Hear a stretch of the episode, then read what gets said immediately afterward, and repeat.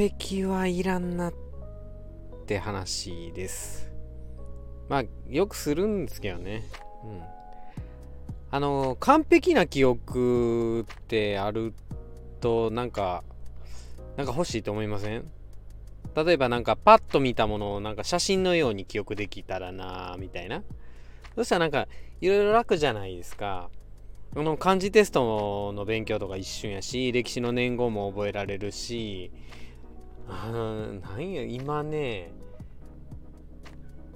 なんか言語のね勉強をねしようと思ってたら動詞の変化がえ何これ無限にあんのってぐらいあってそういうのをねパッて覚えられたらちょっとは楽なんかなみたいな風にね思います。あラテン語ねラテン語。うん。なんかえっと、営業の資料とかもね、覚えられるし、初めて行く取引先のデータなんか、一度目通しておけば大丈夫でしょ？でも、なかなか覚えられない。うち、学校の先生してますけど、あのー、子供の顔とかね、本当覚えられないんですよね。でも、そんな時、見たものを写真のように完璧に記憶できたら、なんかいいと思いません？うん、ただね、完璧に記憶してしまう人って実は人の顔覚えられないらしいっすよ。うん。これね、池谷裕二さんの進化しすぎた脳っていうブルーバックスの本なんですけど、そこの、そこに出てくるお話で、完璧に記憶できる人にとって記憶した次の瞬間その顔って記憶の中の顔と一致しなくなるんやって、うん、少しでもね表情が違ったら別の顔ってうん、完璧な記憶にとって完璧に一致してないものって同じものじゃないんやって。角度が変わったり風が吹いて髪型変わるだけで違う人になっちゃうって。うん。まあでもこうなってくると字も読めないよね。もう行書体の「あ」と「あ」ね。ゴシック体の「あ」って違って見えちゃうとか。ね。もう手書きなんかなってきたらもう全然読めないでしょ。うん。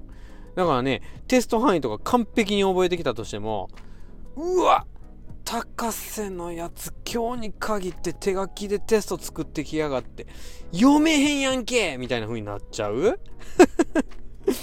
もう完璧な記憶ってね全然意味ないみたい。もう融通期間応用力ない。一般化できんみたいなね。感じみたいですね。うん。また違う話でね。完璧な霜降りっていう うんとね、これね、えー、下を向いて生きようの安田さんの話なんですけども、サンマーク出版ですね。あのね、サーロインステーキの話なんですけど、サーロインって、脂身が多いほど美味しくて高級じゃないですか。霜降りってね、いうやつね。で、最高級品になってくると、脂身が多くて白っぽくて、ねえ脂身が多ければ多いほど高級ってされるでしょ？じゃあ完璧な霜降りって。いや完璧な脂身になるとどうかっつうとほら価値ないでしょ。最高級の霜降りの隣に100%の脂身置かれてるじゃないですか。あの焼くために置いてあるやつ。ねえ。もう、片や買うのを見合わせるほどの値段。片やもう金を払わせてももらえない値段みたいな。無料のね。うん。脂身90%の霜降りには価値があるのに、脂身100%の霜降りって価値なくなっちゃうでしょ？うん。ねえ。完璧ってほんと面白いですよね。ねえねこれね。完璧な恋愛 まあね、完璧な恋愛が何かってよくわかんないけど、まあ例えば相手が完璧やったとしてね、もうハンサム、年収もいい、性格も最高。で、こっちの不満とか全部対応してくれて、嫌なとこすぐ直してくれて、喧嘩はないし、私が浮気しても許してくれるしって、こんな相手がいればいいでしょうかね。いいよね。でもね、一瞬で飽きると思いますよ。うん。なんかね、人と付き合ってるような気もせえへんと思う、そんなね。無限にお金持ったら、例えばね、無限にお金持ったら、お金に価値って見出せなくなるっしょ？だって何でもお金のこと思い通りになるし。ねえ。無限にね、素晴らしい伴侶と暮らしても同じで、なんかその価値忘れてしまうかもしれない。無限に素晴らしい彼女、彼氏とかね。うん。彼、なんかそのね、価値忘れちゃうと思う。なんか恋愛の醍醐味って、完璧じゃない相手の欠けてる部分見て、こんな人やけどなぜか思ってしまうのよね、みたいなところない？そうだって思ってなんか付き合うところにあるような気がするんすよね。うん。